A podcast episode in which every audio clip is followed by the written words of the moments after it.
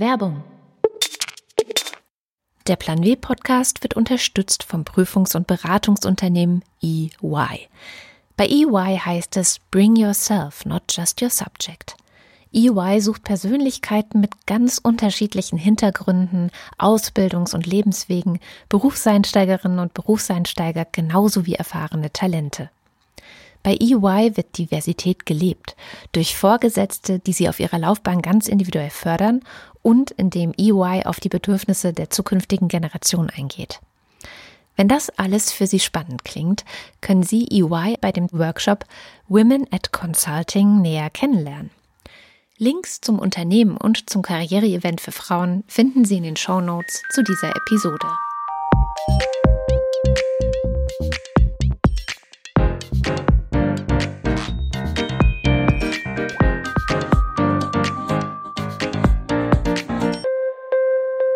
Das ist der Plan W Podcast. Ich bin Susanne Klingner. Derzeit geht es in den meisten Nachrichten ja um Corona.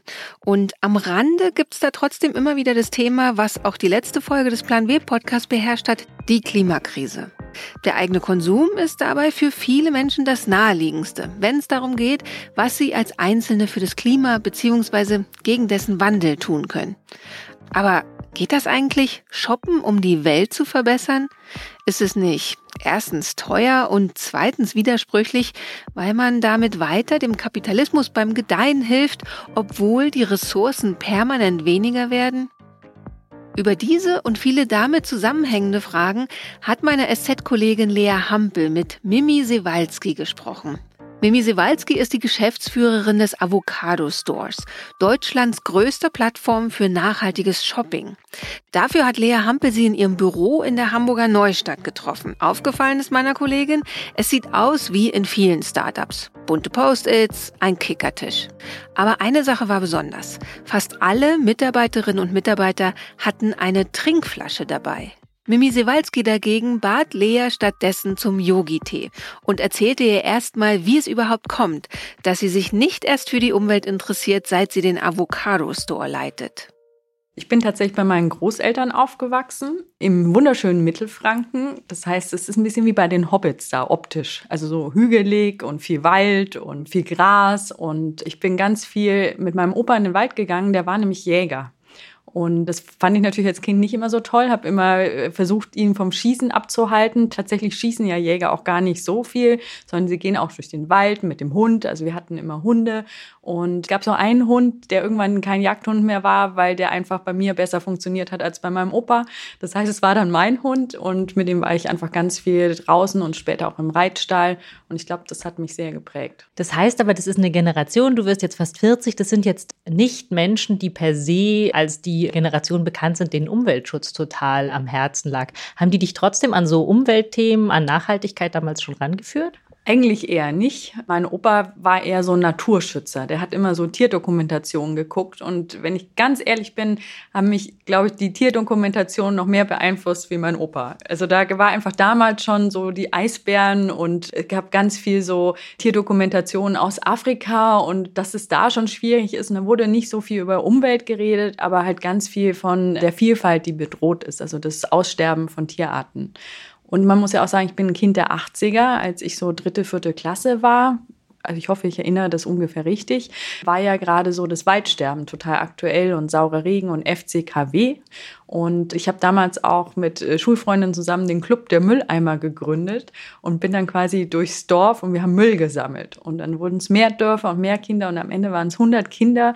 Und ich muss gleich noch kurz hinzufügen, ich habe äh, ein paar Jahre in Hannover gelebt und das war in der Zeit und die Stadt Hannover hat uns dann auch einen Preis verliehen und ich durfte zu Greenpeace, zur Kläranlage und wir durften ganz viele Sachen sehen.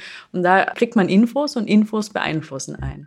Studiert hat Mimi Sewalski dann aber nicht Umweltingenieurswesen, sondern sondern Kriminologie und Soziologie. Und sie hat sogar überlegt, zum Bundeskriminalamt zu gehen.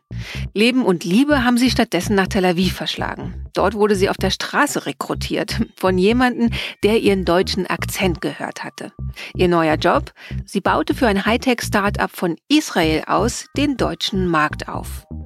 Als sie nach Deutschland zurückkam, arbeitete sie erstmal in der strategischen Beratung und in der Werbung. Und irgendwann vermisste sie den Sinn in ihrer Arbeit. Eine Zeit lang hat sie sogar gekellnert, weil es ihr sinnvoller vorkam, Menschen einen Veggie-Burger zu servieren, als ihnen mit Werbung sinnlose Produkte anzudrehen. Damals hat sie begonnen zu überlegen, wie sie den Einsatz für das, was ihr schon als Kind wichtig war, nämlich die Umwelt, wie sie das mit ihrer Arbeit verbinden kann. Erst hat sie frei für eine Agentur für nachhaltige Events gearbeitet und dabei dann Philipp Glöckler kennengelernt. Der war damals dabei, den Avocado Store zu gründen und hat Mimi Sewalski, so sagt sie selbst, als Akquise-Girl engagiert. Ich habe im Grunde eiskalt Kaltakquise gemacht. Ich sage auch deswegen eiskalt, weil natürlich so ein nachhaltiger Händler vielleicht nicht unbedingt darauf wartet, dass jemand sagt, hey, komm jetzt online, das Problem mit dem Akquise-Girl war, dass wir es gar nicht genau definiert hatten. Philipp hat einfach gesagt, du musst dir irgendwie Produkte ranbringen und ich habe einfach angefangen. Und wie das im Startup so ist, hat man schnell innerhalb von zwei, drei Wochen nicht nur einen Job, den man macht, sondern vielleicht sogar vier oder fünf. Und ich bin da relativ schnell reingewachsen. Und du hattest dann das Gefühl, dass es quasi mehr Sinn ergibt als das, was du vorher gemacht hast? Ja, das hatte ich eigentlich schon die ganze Zeit. Also ich fand, dass viele meiner Fähigkeiten, die ich vorher gemacht habe, aus den Agenturen, aus den Hightech-Startups, aus dem E-Commerce-Bereich, das kam alles da genau zusammen. Ich hatte auch das Gefühl, das ist irgendwie so am Puls der Zeit, das hat total Zukunft. Also ich habe von Anfang an mich total in diese Idee verliebt und habe es wirklich auch geglaubt. Vielleicht auch, weil ich selber diesen Bedarf hatte. Also der Trick war vielleicht, dass ich selber die Zielgruppe war. Und es war am Anfang sehr ruckelig bei Avocado Store, weil wenig Budget und wie kommt man an die Bekanntheit? Nachhaltigkeit ist oft komplex, man muss es erklären. Aber weil die Händler, die ich angerufen habe und die Produkte, die die hatten, so toll waren, hatte ich irgendwie ganz viel Motivation und wir haben innerhalb von vier Monaten, glaube ich, die ersten 250 Händler ranbekommen, was schon eine steile Kurve ist. Zur Gründungszeit des Avocado Stores vor rund zehn Jahren war Nachhaltigkeit im Konsum tatsächlich noch kein besonders weit verbreitetes Kriterium. Fair und sozial produzierte Waren zu kaufen war eher eine Art Nischentrend. Seitdem hat sich aber einiges getan. Laut einer Übersicht vom Umweltbundesamt sind die Ausgaben der Bundesbürgerinnen und Bundesbürger für grüne Produkte von 100 Milliarden im Jahr 2011 auf 173,5 Milliarden im Jahr 2016 gestiegen. Wobei darin auch die Bereiche Wohnen, Mobilität und Ernährung berücksichtigt sind. So ganz optimistisch kann man deswegen aber trotzdem nicht sein. Im Bereich Kleidung, wo in der Produktion besonders viel CO2 ausgestoßen wird, wo der Konsum kontinuierlich steigt und gleichzeitig die Nutzungsdauer immer kürzer wird, spielen grüne Produkte bisher kaum eine Rolle. Nur 0,26 Prozent der verkauften Klamotten trugen beispielsweise 2017 das Global Organic Textile Standard Label. Und das ist eines der wichtigeren Siegel. Gleichzeitig ist ein Problem dabei auch, es gibt sehr viele Siegel. Manche Händler haben sogar eigene entwickelt. Nachhaltigkeit ist eben oft auch Auslegungssache. Das betont auch Mimi Sewalski immer wieder. Lass uns mal über Nachhaltigkeit reden. Ihr habt am Anfang euch die Avocado als Symbol gesucht. Ich habe mich kurz gefragt, ob ihr das heute anders machen würdet, weil die Avocado natürlich irgendwie das Hipster-Produkt für Veganer und äh, coole Menschen von London bis Tokio, ist aber gleichzeitig auch ein bisschen in Verruf geraten wegen des hohen Wasserbedarfs bei der Produktion. Würdest du dir jetzt ein anderes Gemüse wünschen oder einen Apfel mit einer alten Sorte?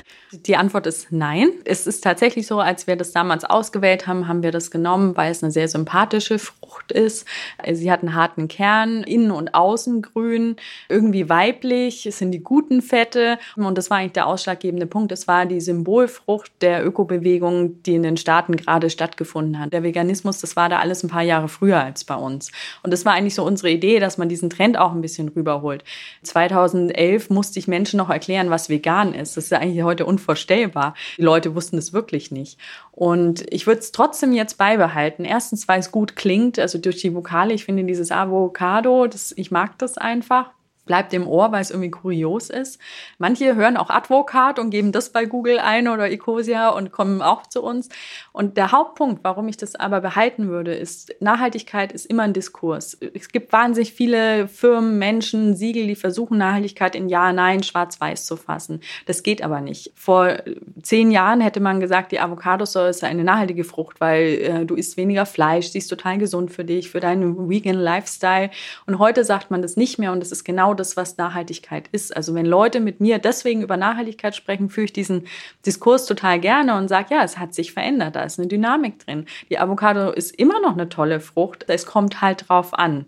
Und das ist ja eigentlich der Kern der Nachhaltigkeit. Es kommt halt immer drauf an. Ist total unbefriedigend. Ihr habt zehn Kriterien, von denen Händler zwei erfüllen müssen, um bei euch auf der Plattform vertreten sein zu können. Ich habe mich als erstes gefragt, welche Kriterien sind die, die am häufigsten erfüllt werden? Und zweitens, warum nur zwei? Manchmal sogar nur eines, gebe ich ehrlich zu, weil eben Nachhaltigkeit nicht Ja, Nein, Schwarz-Weiß ist. Und wir haben sogar noch ein elftes Kriterium, das heißt gesunder Menschenverstand. Ich erkläre das gerne mal kurz mit einem Beispiel. Wir hatten einen Händler, der hat ein To-Go-Becher gemacht aus Biokunststoff mit einer Kapselvorrichtung für einen biozertifizierten äh, Super Organic Tea. Also man kann sich das vorstellen wie eine Nespresso-Kapsel für Tee, die man dann in seinen To-Go-Becher reintun kann. Und es war natürlich ein Mehrweg-To-Go-Becher. Also sind ganz viele Kriterien eigentlich erfüllt. Und wir haben gesagt, nein, du darfst diesen Becher nicht bei uns verkaufen.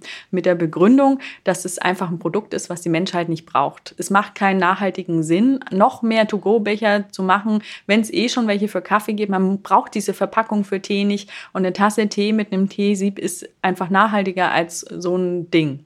Und man könnte auch einen Kaffee-to-go-Becher dafür nehmen. Und das Problem ist mit diesen Kriterien, dass wir natürlich kein Ökotest sind oder keine Stiftung Warentest. Wir haben hier kein Forschungslabor, kein Chemielabor. Wir verlassen uns schon auch auf die Aussagen unserer Händler und Marken.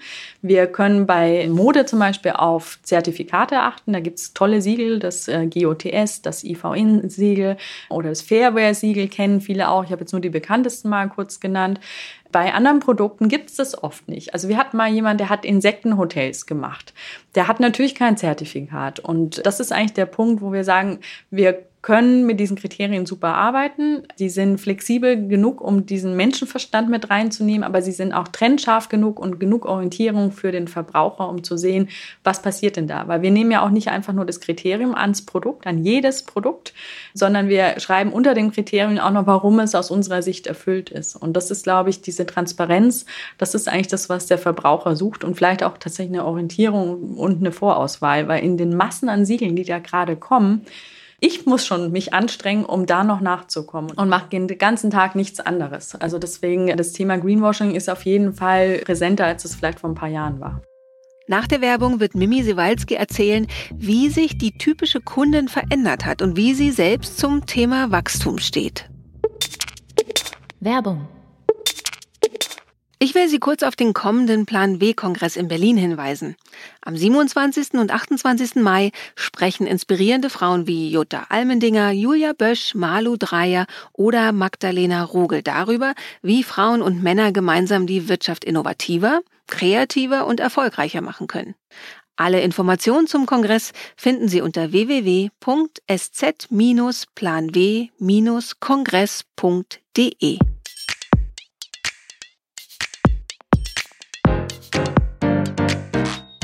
Vor der Werbung hat Mimi Sewalski erzählt, wie es kommt, dass sie sich schon so lange für Umweltthemen interessiert und wie es dazu kam, dass sie jetzt den Avocado Store leitet. Bevor es weitergeht, erkläre ich nochmal genauer die Funktionsweise des Shops. Die Webseite ähnelt an vielen Punkten anderen Online-Shopping-Plattformen. Man sucht in bestimmten Rubriken, zum Beispiel Männer, Frauen, Wohnen und Leben. Es gibt regelmäßig Sales und einen Newsletter. Aber wer hier nach Produkten sucht, hat noch andere Auswahlmöglichkeiten. Soll das Produkt vegan sein, CO2 sparen, fair und sozial produziert oder vielleicht alles auf einmal? Das kann man festlegen bei der Suche und findet trotzdem nahezu alles vom Sneaker bis zum Gartentipi. Lea Hampel wollte von Mimi Siwalski deshalb wissen, welche Kriterien kreuzen die Kundinnen und Kunden denn am häufigsten an? Wir gucken das gar nicht nach. Im Grunde sagen wir, du kannst sortieren nach den Kriterien, die dir wichtig sind. Und wenn jemand sagt, geh mal auf das Beispiel vegan, weil das ist tatsächlich was, was uns sehr oft auffällt und wo wir auch schon mal in Kritik waren und Diskussionen hatten äh, mit anderen nachhaltigen Händlern. Wir nehmen zum Beispiel Sachen auf, die sind vegan. Ich nehme mal ein Beispiel, einen Rucksack, der ist vegan, der hat aber vielleicht noch einen PVC-Stoff dran. Das schreiben wir aber dazu. Und äh, der ist aber fair produziert und er hat sogar ein Innenmaterial, was recycelt ist. Und der Leitspruch, der uns da immer hilft und der das entscheidet, ist im Grunde, es ist die bessere Alternative zum herkömmlichen Produkt. Aber welches Motiv der Kunde hat oder der Verbraucher, das muss er selbst entscheiden. Also ich zum Beispiel, ich habe erst mit Mode angefangen und erst dann langsam mit dem Essen. Wir haben hier Kollegen, die sind hardcore vegan, tragen aber vielleicht trotzdem noch, also das haben wir tatsächlich nicht mehr, aber hatten wir schon mal ihre Nike-Schuhe bei uns. Und das ist okay. Also das ist ganz wichtig, weil nach dem Zeigefinger folgt halt schnell der Mittelfinger. Deswegen ist es für uns total wichtig zu inspirieren und auch positiv zu sagen, wenn du erstmal da anfangen willst, ist es okay. Also dann such dir die Produkte nach dem Kriterium aus. Also wir können es nicht wirklich technisch auswerten groß, aber ich weiß es von Gesprächen und Fokusgruppen. Manche gehen dann auf das das eine Kriterium und dann klicken sie on top noch ein anderes und gucken, was dann noch die Schnittmenge ist. So, das ist ganz interessant, dass für viele die Wahrnehmung halt auch ist jetzt, um bei dem veganen Beispiel zu bleiben, vegan ist gleich Bio oder vegan ist gleich gesund. Das stimmt halt nicht. Und da versuchen wir das halt auch bewusst zu machen, indem wir diese Kriterien dann auch zeigen. Die Kriterien waren von Anfang an da. Dennoch hat sich, seit Mimi Sewalski 2013 Geschäftsführerin wurde, einiges geändert. Im ersten Jahr hat der Avocado Store keine 100.000 Euro Umsatz gemacht. Mittlerweile sind es knapp 34 Millionen Euro. Es sind rund 900 Händler vertreten. Manche davon sind sogar auf der Plattform erst groß und bekannt geworden. Und noch was hat sich geändert. Noch vor fünf Jahren, stand in einem Text übers Unternehmen, war die klassische Kundin zwischen 41 und 50 Jahre alt, wohlhabende Mittelschicht. Heute sind viele Kunden und übrigens auch viele Bewerberinnen und Bewerber, die sich bei Mimi melden, eher um die 30 oder sogar jünger. Deshalb wollte Lea Hampel von Mimi wissen, wie haben sich die Kunden über die Zeit verändert? Vor allem seit Nachhaltigkeit und ökologisches Bewusstsein aus der Müsli-Strickpulli-Ecke herausgekommen sind. Und was macht es eigentlich mit dem Geschäft, wenn Nachhaltigkeit zu einer Art Modewort für alle wird? Also es hat schon was mit den Fridays for Future zu tun. Die haben uns immer cool gefunden, die jungen Leute. Also jung würde ich jetzt bezeichnen, und diese jüngere Zielgruppe so vielleicht zwischen 18 und 30. Die haben immer gesagt, es ist echt cool, was ihr habt, aber ihr seid zu teuer. Und jetzt sagen die, es ist cool, was ihr habt und es ist es wert, den Preis zu bezahlen, weil jetzt weiß ich, warum das mehr kostet. Und früher haben die uns halt mit vielleicht Primark und H&M verglichen und haben dann einfach gesagt, naja, warum soll ich das jetzt bei euch kaufen? Und weil man sich dann aber mit dem Thema beschäftigt und wir auch, glaube ich, mehr erzählt haben, warum vielleicht ein Bio-T-Shirt ein bisschen mehr kostet, verstehen die das jetzt auch besser und sind dann auch gerne bereit, mehr dafür be zu bezahlen, weil sie wissen, sie tun was Gutes damit. Muss man jetzt aber kurz gemein sagen, viele der Jugendlichen, die bei Fridays for Future sind, sind natürlich auch Kinder aus Elternhäusern, wo sie sich das leisten können. Ne? Also das ist, glaube ich, auch nicht für jeden erschwinglich. Wir haben aber auch viele Produkte, die tatsächlich, dadurch, dass die Nachfrage gestiegen ist, wirklich vergleichbar sind auch mit anderen Läden. Also wir werden nie, und das möchte ich ja auch nicht, ein 3-Euro-T-Shirt haben, aber es gibt schon T-Shirts für 12,90. Und also das ist immer so der Punkt, wo ich sage, da reden die Leute manchmal in einer anderen Wahrnehmung, als was Realität ist. Also wenn man zum Beispiel sagt, nee, mir sind die Eco-Sneaker zu teuer, aber man sich trotzdem vielleicht den Nike-Sneaker kauft, der sogar noch teurer ist, dann bezahlt man ja eigentlich die Marke. Und vielleicht steht aber der Eco-Sneaker für eine faire Produktion und für eine ressourcenschonende Produktion. Und da verschieben sich, glaube ich, die Werte ein bisschen. Man geht vielleicht ein bisschen weg von Marken und parallel haben es ja die nachhaltigen Marken auch geschafft, mehr zu zeigen, wofür sie eigentlich stehen. Also ja, doch einfach ein bisschen cooler zu werden, muss man mal ehrlich sagen, genau, oder? Genau, also die haben viel Image gemacht, viel auch professionelleres Marketing, weil wenn die Marken wachsen, was passiert dann? Die fangen dann auch an, Online-Marketing zu machen, Brandbuilding, auf Messen zu gehen, ähm, Anzeigen zu schalten. Und das hängt natürlich mit den Größen zusammen. Und also Veja kennt total viele Menschen. Ich behaupte auch fast, dass ganz viele Menschen sich Veja kaufen und vielleicht gar nicht wissen, dass die nachhaltig sind. Habt ihr aber auch tatsächlich wegen diesem Geldargument von jungen Menschen euer Angebot auch ein bisschen geändert? Weil ich fand es so interessant, ist, was im durchschnittlichen Warenkorb liegt, so ein bisschen runtergegangen ist. Liegt es daran, dass ihr auch günstigere Produkte habt oder dass mehr Leute auch Kleinkram kaufen? Also es hat viele Faktoren, viele Gründe. Also zum einen haben wir auch versucht, da so eine Sortimentslücke zu schaffen, damit auch Menschen, die vielleicht sich die teuren Marken nicht leisten können, trotzdem nachhaltig kaufen können. Und zum anderen hat sich der Markt entwickelt, die Nachfrage ist gestiegen, sodass auch die Preise dann automatisch ein bisschen sinken. Das liegt an Stückzahlen. Wenn man größere Stückzahlen produziert, dann kriegt man die günstiger und das haben viele nachhaltige Marken auch direkt im Preis wiedergespiegelt. Und der letzte Punkt ist, glaube ich, auch einfach, dass es einen Trend gab zu Zero-Waste-Produkten, die kleinteiliger sind. Wir haben sonst halt besonders viel Mode verkauft und unsere Strategie war es auch zu zeigen, dass wir mehr sind als nur Modehändler und mehr Wohnen, mehr Kosmetik Hundefutter, Küchenzubehör, Schlafzimmer. Also auch da gibt es viele Sachen, die sind dann halt insgesamt ein bisschen günstiger. Oder ein Babystrampler kostet halt auch nicht so viel und das verändert den Warenkorb. Ihr habt ja irre Wachstumsraten, ihr habt aber auch gleichzeitig, glaube ich, eine ziemlich stark wachsende Konkurrenz, weil eben traditionelle Unternehmen, also ich weiß nicht, selbst bei H&M kann man mittlerweile halt scheinbar fair gefertigte Produkte kaufen. Freut es die Aktivistin in dir und ärgert die Geschäftsfrau in dir oder wie geht's dir damit? Prinzipiell freue ich mich, weil momentan ist es so, dass dadurch, dass die Großen da aufspringen, das Thema einfach echt Fahrt aufgenommen hat und ich immer noch überzeugt bin, wer sich genau damit beschäftigt, wird rausfinden, warum er lieber bei uns kauft und vielleicht nicht woanders. Du hast ja selber auch gerade gesagt, scheinbar. Also ich glaube, da fehlt einfach noch ganz viel Transparenz. Selbst wenn dann irgendwo auf irgendeiner Webseite steht, das ist in der Fabrik Huachin irgendwo in China gemacht worden, weiß ja trotzdem niemand, was das jetzt heißt und was da die Arbeitsbedingungen sind. Und das ist dann doch schon bei uns wesentlich transparenter. Die Aktivistin denkt sich, da wollte ich immer hin. So, also eigentlich finde ich das geil, wenn die das wirklich schaffen. Also wenn äh, Zalando, Kick, wie sie alle Primark, wenn die jetzt alle wirklich nachhaltig sind, dann trete ich hier gerne zurück und denke mir, ich habe echt was geschafft. Mimi Sewalskis Erzählungen zeigen vor allem eins. Nachhaltigkeit ist komplex und sie betrifft alle Lebensbereiche. Gleichzeitig lässt sich ein grundsätzliches Problem nicht lösen, auch nicht bei Angeboten wie den des Avocado Stores. Der umweltschonendste Konsum ist der, der nicht stattfindet. Deshalb hat Lea Hampel Mimi zum Schluss des Gesprächs gefragt, wie sie, als jemand, der sich auch als Aktivistin begreift, mit diesem Widerspruch umgeht. Manchmal zweifle ich auch an diesem, muss man wirklich noch mehr verkaufen? Ich habe auch schon mal gesagt, dass wenn Avocados so bestimmte Zahlen erreicht, dann kann ich ja gehen, da habe ich es erreicht, weil dann ein bestimmter Prozentsatz der Bevölkerung nachhaltig kauft. Wir sind aber immer noch bei drei bis fünf Prozent. Das reicht mir noch nicht, deswegen mache ich weiter. Ich glaube, was Avocado Store besonders gut dabei macht, ist, dass wir nicht sagen, kauf, kauf, kauf, kauf, sondern wir sagen, kauf weniger und kauf besser. Wir zeigen zum Beispiel auch, und da haben auch schon Gesellschafter zu uns gesagt, bist du denn jetzt des Wahnsinns? Kann man sowas machen? Wir zeigen dann auch, statt eine neue Jeans zu kaufen, guck mal, so kannst du die reparieren. Oder zehn Tricks, wie deine Kleidung länger hält. Oder so erkennst du gute Qualität. Und uns geht es da wirklich auch inhaltlich darum, dass die Leute weniger kaufen, aber besser besser und auch lernen zu unterscheiden, warum vielleicht nachhaltige Qualitäten besser sind. Und das kriegt man nicht hin, wenn man nur Infos drüber macht, da muss man auch inspirieren. Aber trotzdem schickt ihr Newsletter mit, jetzt haben wir Sale von XY-Jacken. Weil wir natürlich auch wollen, dass die Leute einfach weniger in den herkömmlichen Läden kaufen und dafür bei uns. Und man unterstützt ja bei uns mit dem Kauf, also nicht nur seinen eigenen Kleiderschrank, in dem der wächst, sondern man unterstützt ja auch Unternehmen, die eine Veränderung machen wollen.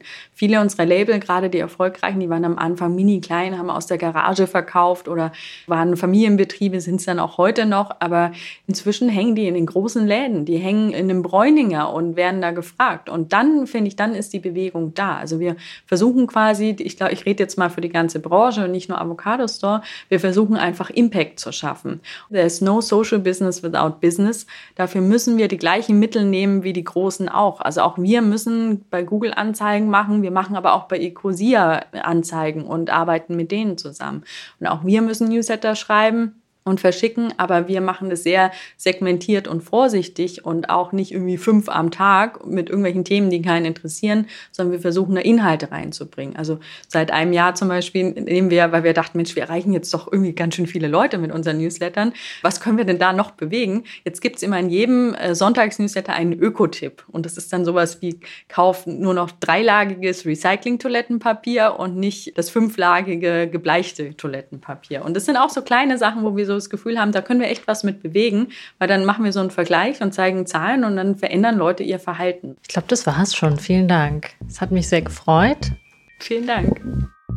Übrigens hat Amazon, der Riese im Onlinehandel, 2018 rund 17 Milliarden Euro Umsatz allein in Deutschland gemacht. Und das Umweltbundesamt hat in der vorhin erwähnten Statistik auch erklärt, dass zwar der Anteil grüner Produkte an unserem Konsum steigt, weil aber gleichzeitig die Nachfrage steigt, weil mehr Menschen beispielsweise alleine wohnen, mehr Technik verwenden und so weiter, ist der CO2-Ausstoß pro Kopf konstant oder steigt leicht. Und wenn alle Menschen auf der Welt so leben würden wie wir in Deutschland, bräuchten wir drei Erden, um die Ressourcen für diesen Lebensstil zu haben.